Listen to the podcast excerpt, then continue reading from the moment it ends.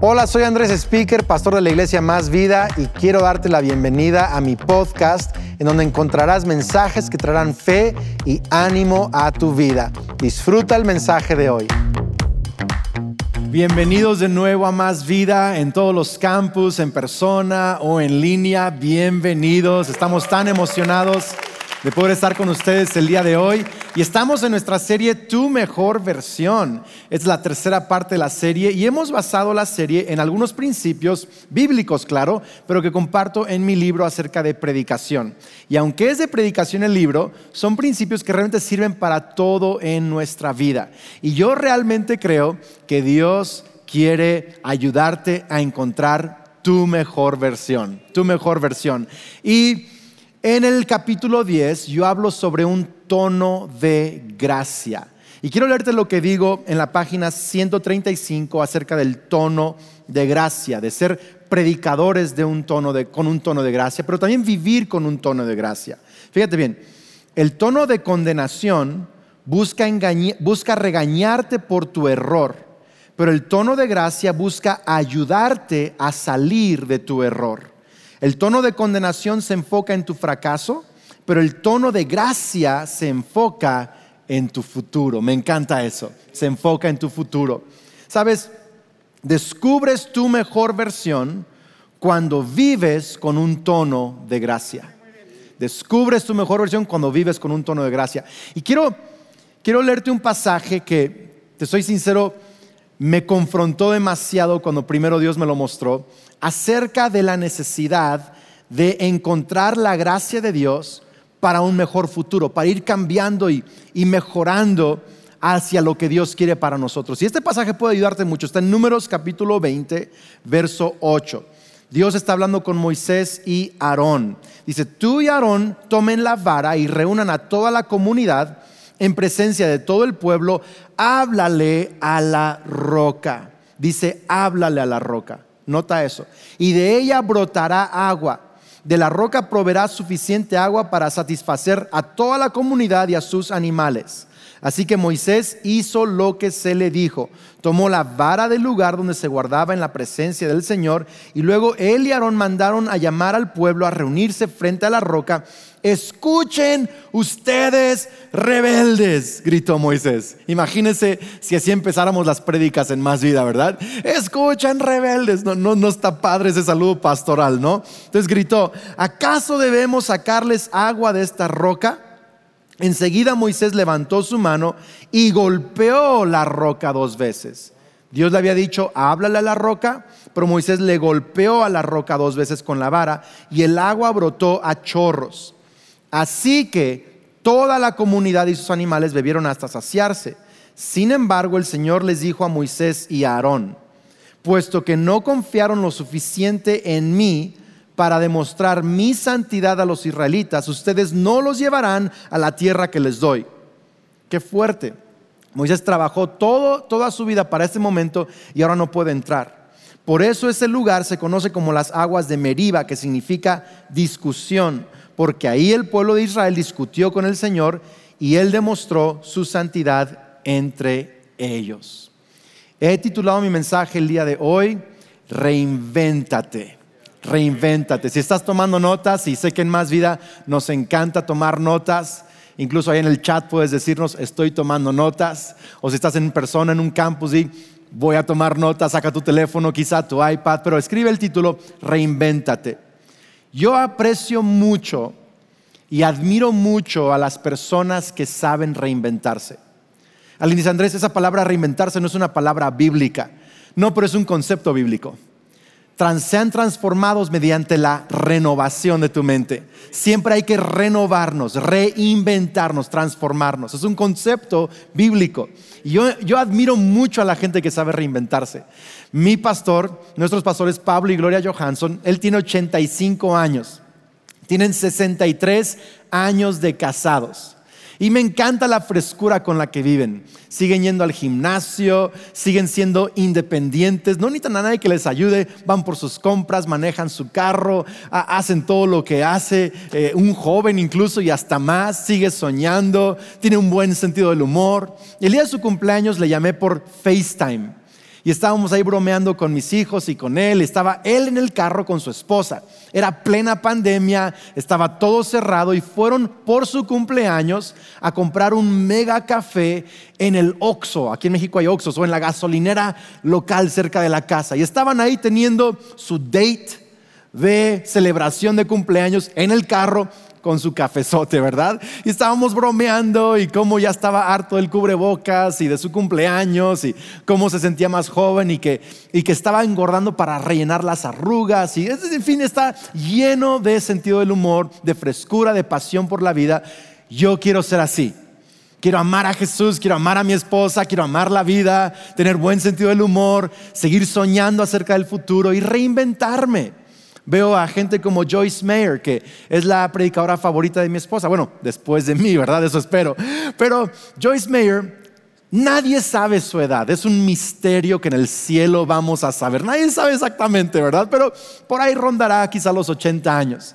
Y sigue siendo de las predicadoras más escuchadas en el mundo por ancianos, por jóvenes, hombres, mujeres, por todo tipo de gente. ¿Por qué? Porque es una mujer que ha mantenido frescura en su vida, ha sabido reinventarse, habla en el lenguaje de hoy, habla a los problemas de hoy, sigue teniendo sueños increíbles. Mi papá, que ya va a cumplir 70 en unos cuantos años, está más cerca de 70, eh, está soñando cosas que le va a tardar 20 años en lograr. Y eso me encanta, significa hay una pasión por la vida. Estoy reinventándome en cada temporada.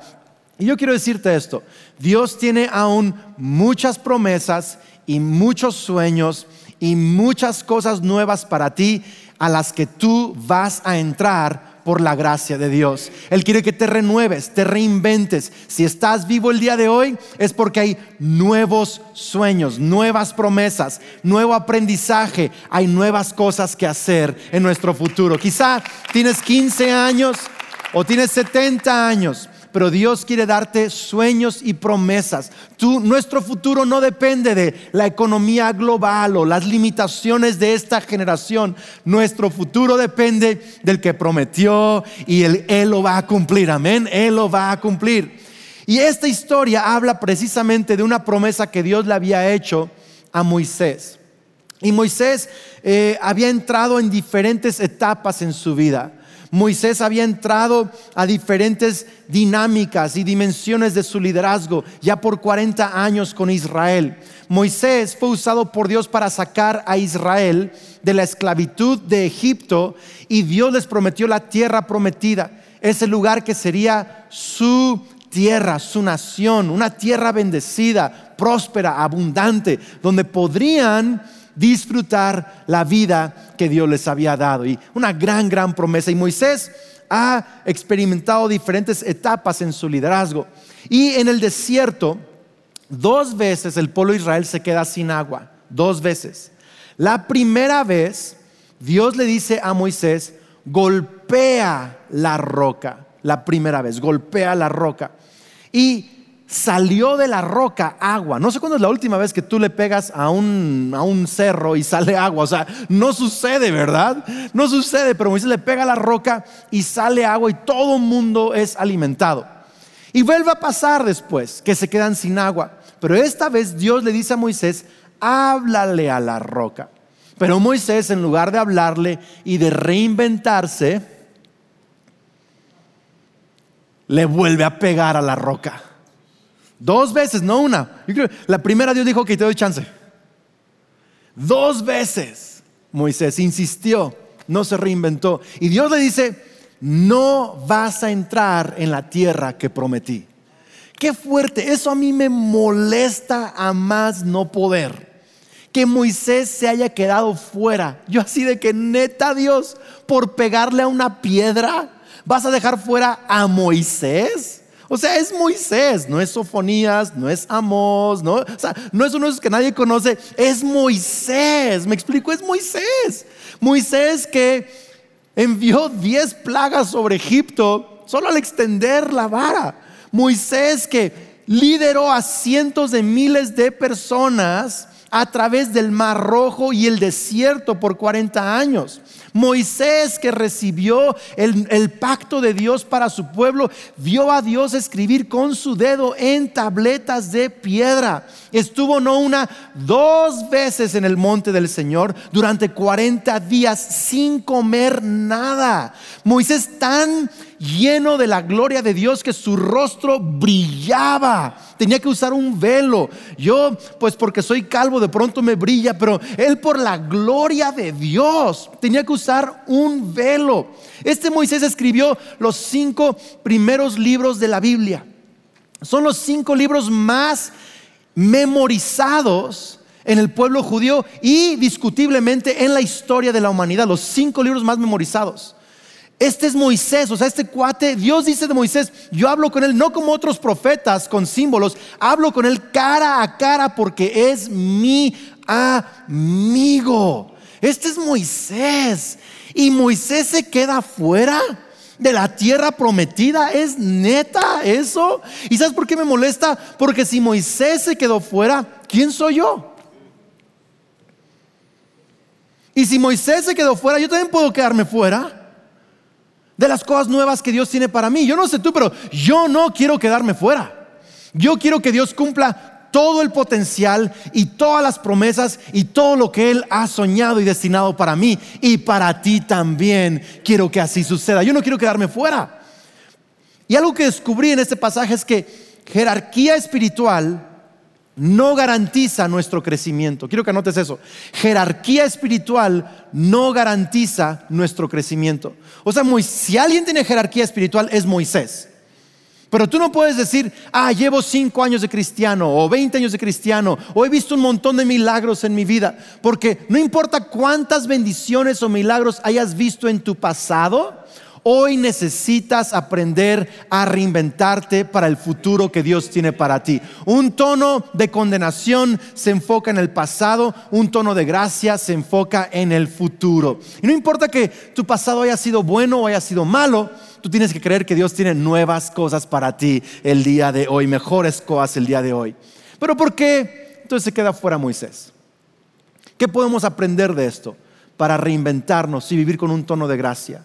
Bueno, número uno, un tono de gracia es creer que todos pueden cambiar. Que todos pueden cambiar. ¿Por qué lo digo? Porque Moisés, ¿cómo saluda a la gente? Rebeldes. Rebeldes. O sea, estos cuates ya no van a cambiar. Y eso es totalmente diferente al Moisés que conocemos. Porque si tú lees muchas veces, Dios le dice a Moisés, oye, vamos a acabar con ese pueblo y empezamos desde cero tú y yo. Obvio, Dios está probando a Moisés. Pero Moisés le dice a Dios, no, no, no, tenles misericordia, tenles paciencia. Yo sé que no son los mejores, pero, pero son tu pueblo, tú los sacaste de Egipto, dales otra chance. Pero ahora Moisés dice, estoy hasta acá. Estos cuates nunca van a cambiar. Entonces los deshonra, rebeldes les da una identidad de fracaso. ¿Tiene sentido esto? perdió la esperanza de que podían cambiar. Y fíjate qué interesante, Dios lo deja fuera a él, porque dejó de creer que otros pueden cambiar. Si tú quieres entrar a lo nuevo, si quieres reinventarte, una de las primeras cosas que Dios va a tratar contigo es que tu corazón sea el correcto hacia la gente que te rodea que los honres, que creas que Dios puede usarlos, que puede cambiarlos, que puede transformarlos. Eh, cuando Kelly y yo empezamos a pastorear la iglesia eh, como pastores principales, estábamos tratando de renovar cosas en la iglesia, hacer cosas diferentes en la iglesia. Y la verdad es que no era fácil. Eh, algunos no querían cambiar, estaban acostumbrados a hacer las cosas como siempre se hacían. Y, y nos costaba trabajo algunas cosas. Y una ocasión viajamos a, visitar la iglesia de unos amigos, a predicar, y había un espíritu de adoración, de servicio, de excelencia en esa iglesia, que Kelly y yo dijimos, híjole, ¿por qué en, más vida no es así? Y me acuerdo que empezamos a decir, es que son bien pasguatos. Una disculpa, por favor.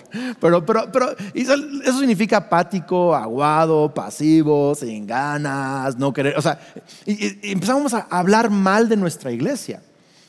Y mientras estábamos criticando, literal criticando a nuestra iglesia, los dos sentimos una profunda convicción, como que Dios nos paró en seco. Y los dos nos hizo sentir Dios al mismo tiempo que no podíamos liderar a la iglesia a nuevos niveles si no creíamos que podían llegar a nuevos niveles, que podían cambiar. Y Dios nos retó a hablar diferente, a honrar a nuestra iglesia. ¿Y sabes qué empezamos a hacer? Empezamos a decir, son la mejor iglesia del mundo.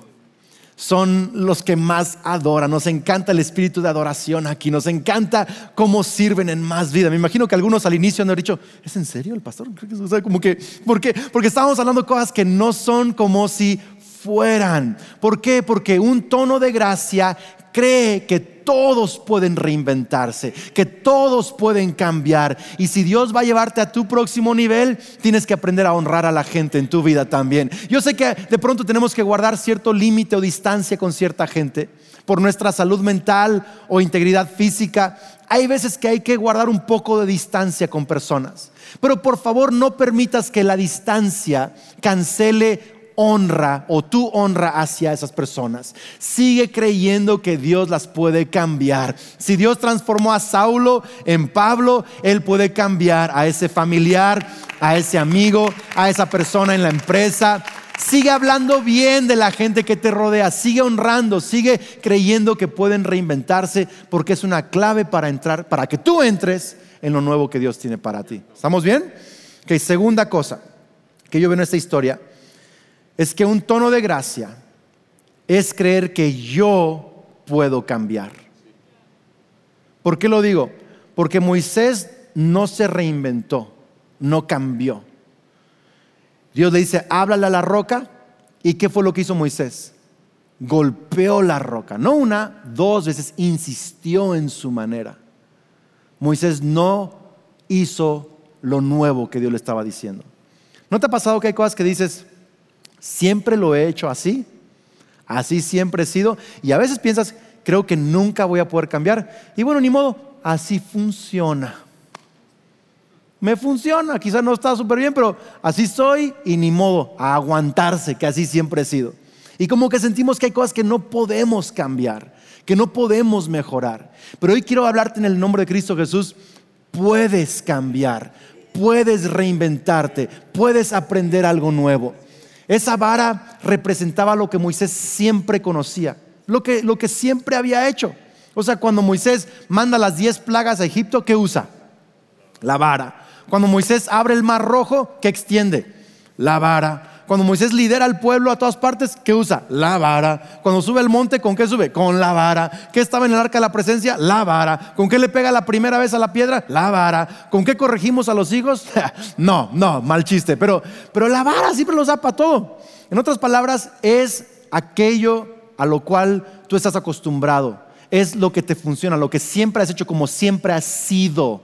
Es con lo que siempre te apoyas. Y a veces no podemos aprender cosas nuevas. ¿Sabes? Hace 10 años, un amigo de la iglesia me regaló una bolsa de palos de golf, todo un set de palos de golf. Hace 10 años, poquito más de 10 años. Y me la regaló y me dijo, Andrés, Dios me ha hecho sentir que un día vas a aprender a jugar golf y Dios te va a abrir puertas a través de ese deporte. Y yo por fuera le dije, muchas gracias. Pero por dentro pensé, nunca va a suceder. Es un juego para gente anciana y aburrida. Es lo que yo pensaba, honestamente, una disculpa a todos los golfistas, ¿verdad? Pero esos palos de golf se quedaron en el baño de visitas durante 10 años, acumulando polvo. Y luego hace unos meses un amigo me regala una membresía para el club de golf, gratis, todo un año.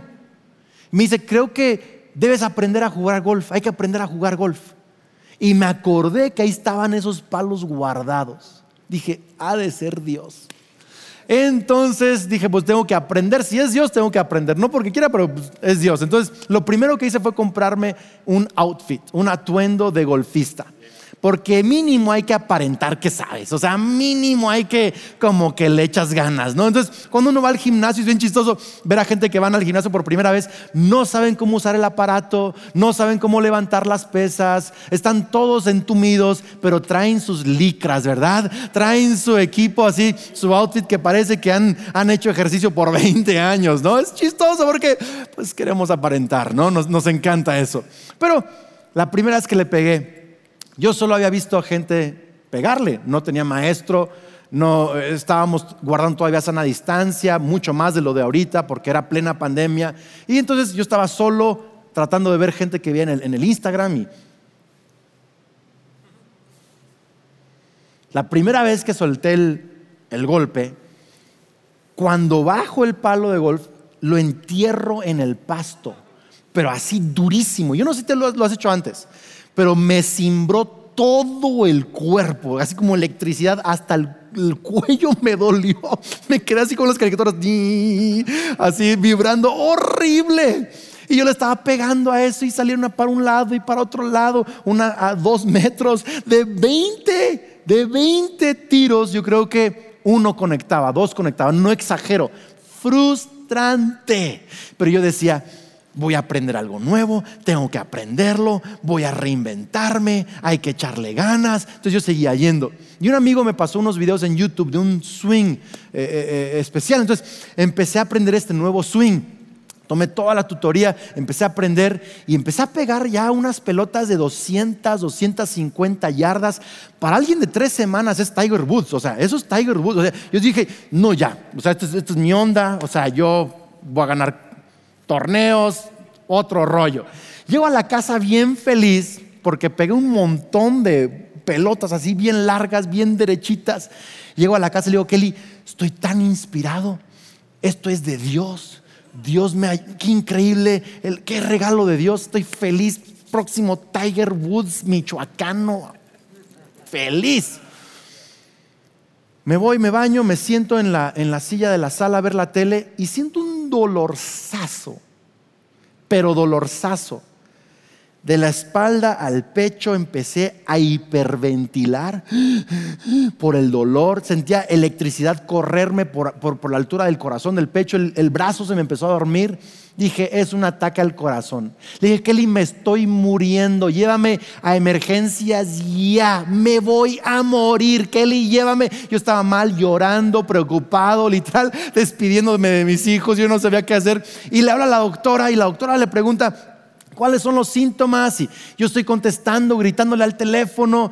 Y la doctora dice, no, no es un ataque al corazón. Me pregunta, pastor, ¿ha hecho deporte Reciente, le digo, sí, siempre hago, pero algo que no había hecho antes, le digo, golf, eso es. Es la edad. Híjole, no me gustó nada eso. Pero sabes qué, por eso no aprendemos cosas nuevas. Porque duele aprender cosas nuevas. Porque hay músculos dormidos, atrofiados o poco usados, ocultos, que no sabes que estaban allí y cuando haces algo que no habías hecho, usas músculos que no habías usado. ¿Tiene sentido eso o no?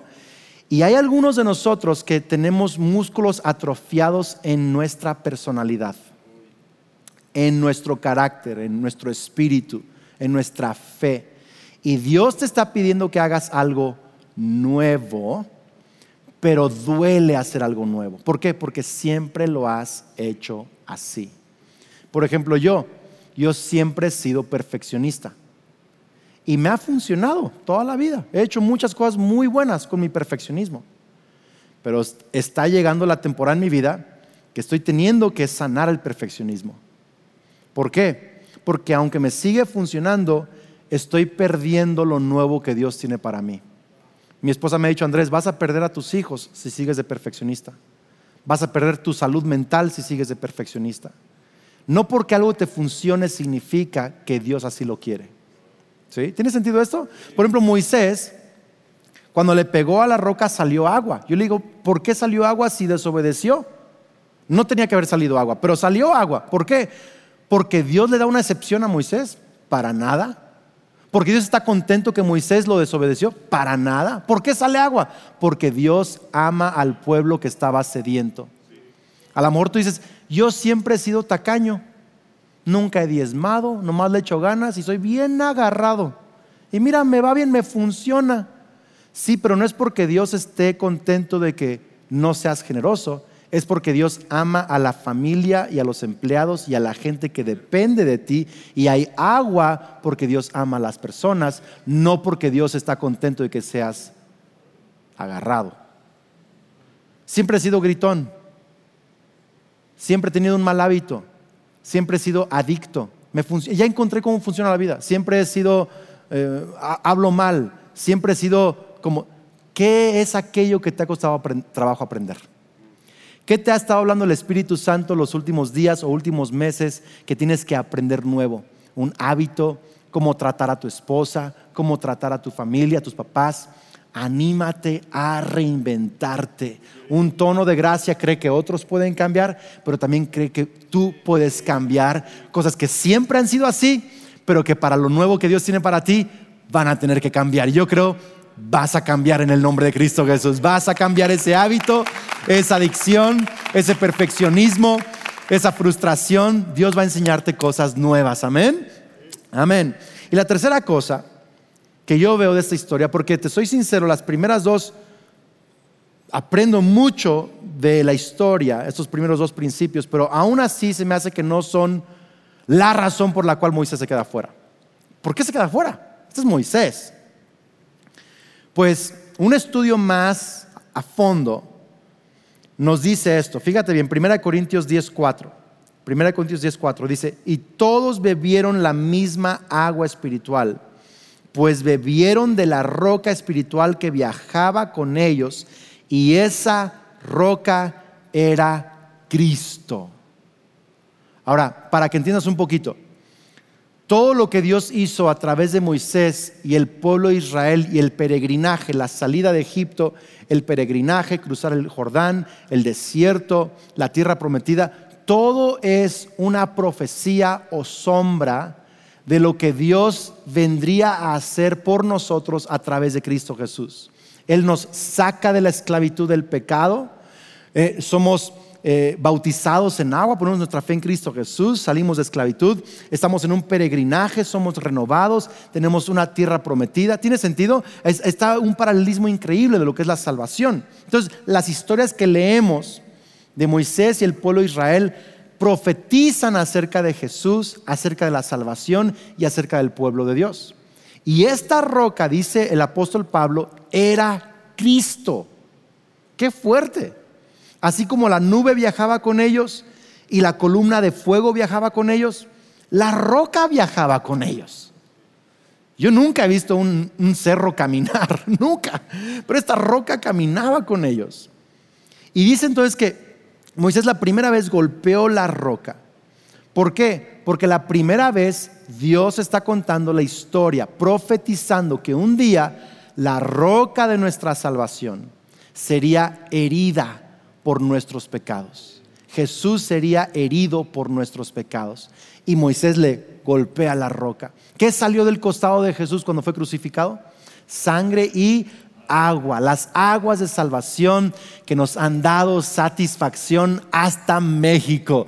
Él ha perdonado nuestros pecados, ha limpiado nuestra conciencia, ha cancelado nuestras maldiciones porque las aguas de salvación brotaron de la roca que es Cristo Jesús. Entonces, el primer golpe habla de la crucifixión. Yo doy gracias a Dios por la crucifixión y está profetizando eso. Pero la segunda vez le dice, háblale a la roca. ¿Por qué?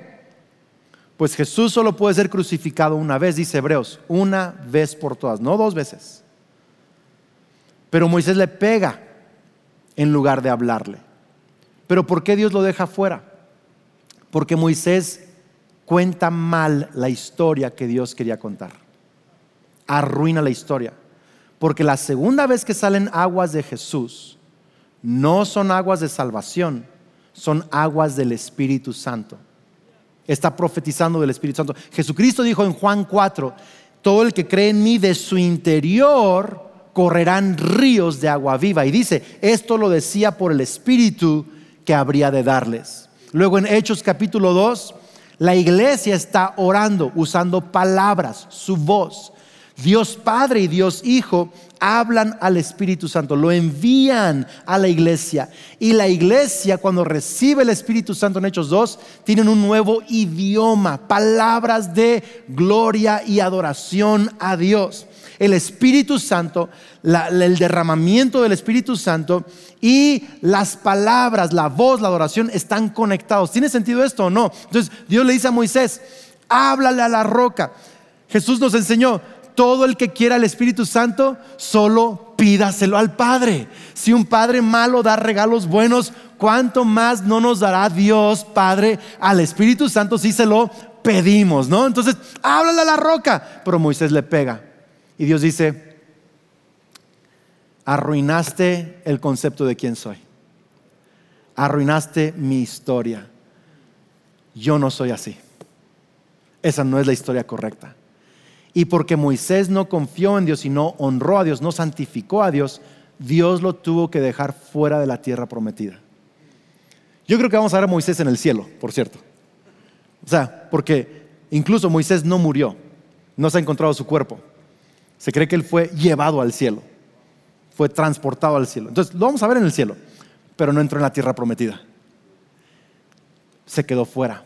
Y tú dices, híjole, Andrés, yo también he arruinado la historia de Jesús a través de mí. Bueno, no sé tú, pero yo sí lo he hecho. Yo no siempre he hablado como Jesús quiere que hable. No siempre he tratado a mi esposa como Jesús trata a la iglesia. No siempre he mostrado el carácter de Cristo a este mundo necesitado. Yo he arruinado la historia de Jesús muchas veces. ¿Alguien acá igual? Yo la, he arruinado. Entonces nos vamos a quedar fuera todos de nuestra promesa. Quizá llegamos al cielo de panzazo, pero nos quedamos fuera. Así pensamos muchos. Pero quiero decirte algo que Dios me mostró. Hebreos 4:16 dice, acerquémonos con toda confianza al trono de la gracia de nuestro Dios.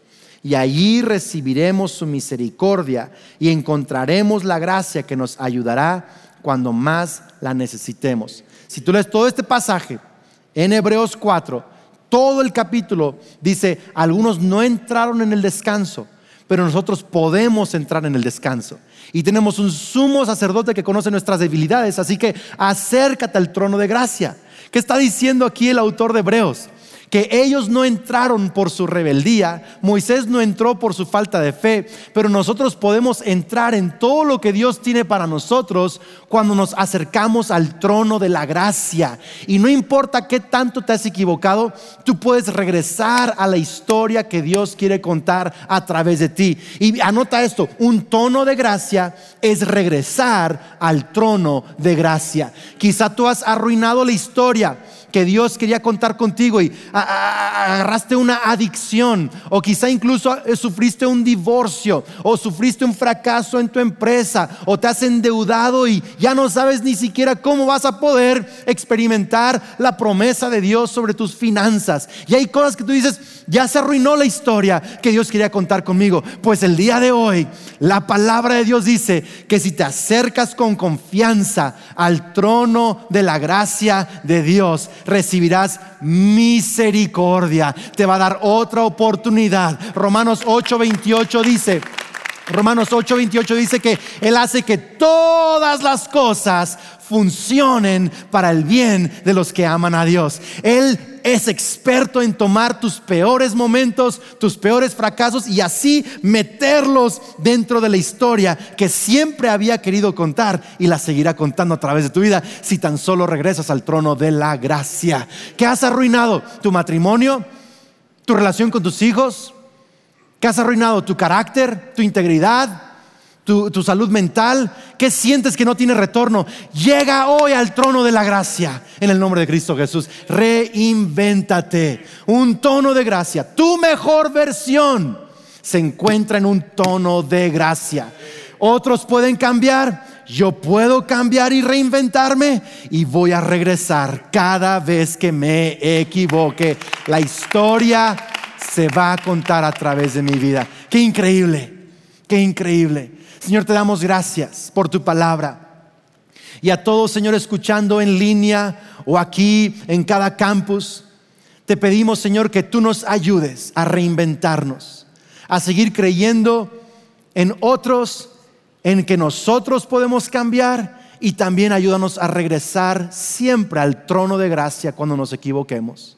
Creemos que tu historia será contada. Díselo ahí en tu lugar a Dios. Yo creo que tu historia será contada a través de mi vida, Señor Jesús. Yo hoy regreso al trono de la gracia. Amén.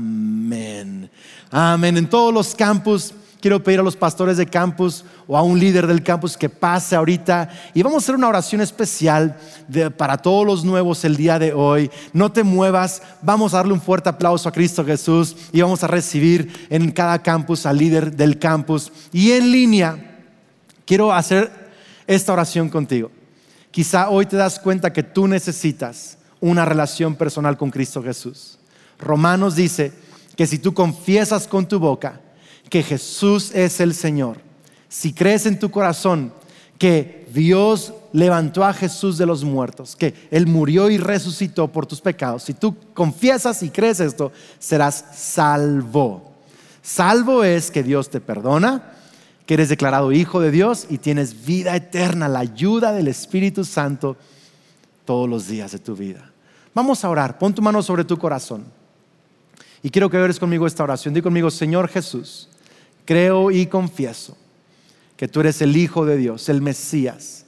Y hoy te pido que seas el Salvador de mi vida, mi líder, el que perdona mis pecados. Creo que moriste en la cruz y resucitaste. Y a partir de hoy, Señor, soy perdonado, soy hijo de Dios, soy bendecido. Lléname con tu Espíritu Santo. Hazme una persona transformada.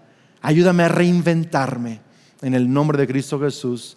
Amén. Felicidades si hoy fue tu primer vez haciendo esta oración o si estás regresando a una relación con Dios. Nos da tanto, tanto gusto poder eh, conocerte. Y ponos en el chat ahí, hoy entregué mi vida a Cristo. Hoy decidí seguir a Cristo Jesús. Hoy fui perdonado. Pon algo ahí en el chat sepamos, para que sepamos quién eres y podamos conectar contigo. Te amamos, Dios te bendiga. No te desconectes tenemos algo bien importante que decirte. Nos vemos el próximo fin de semana. Gracias por ser parte de este podcast.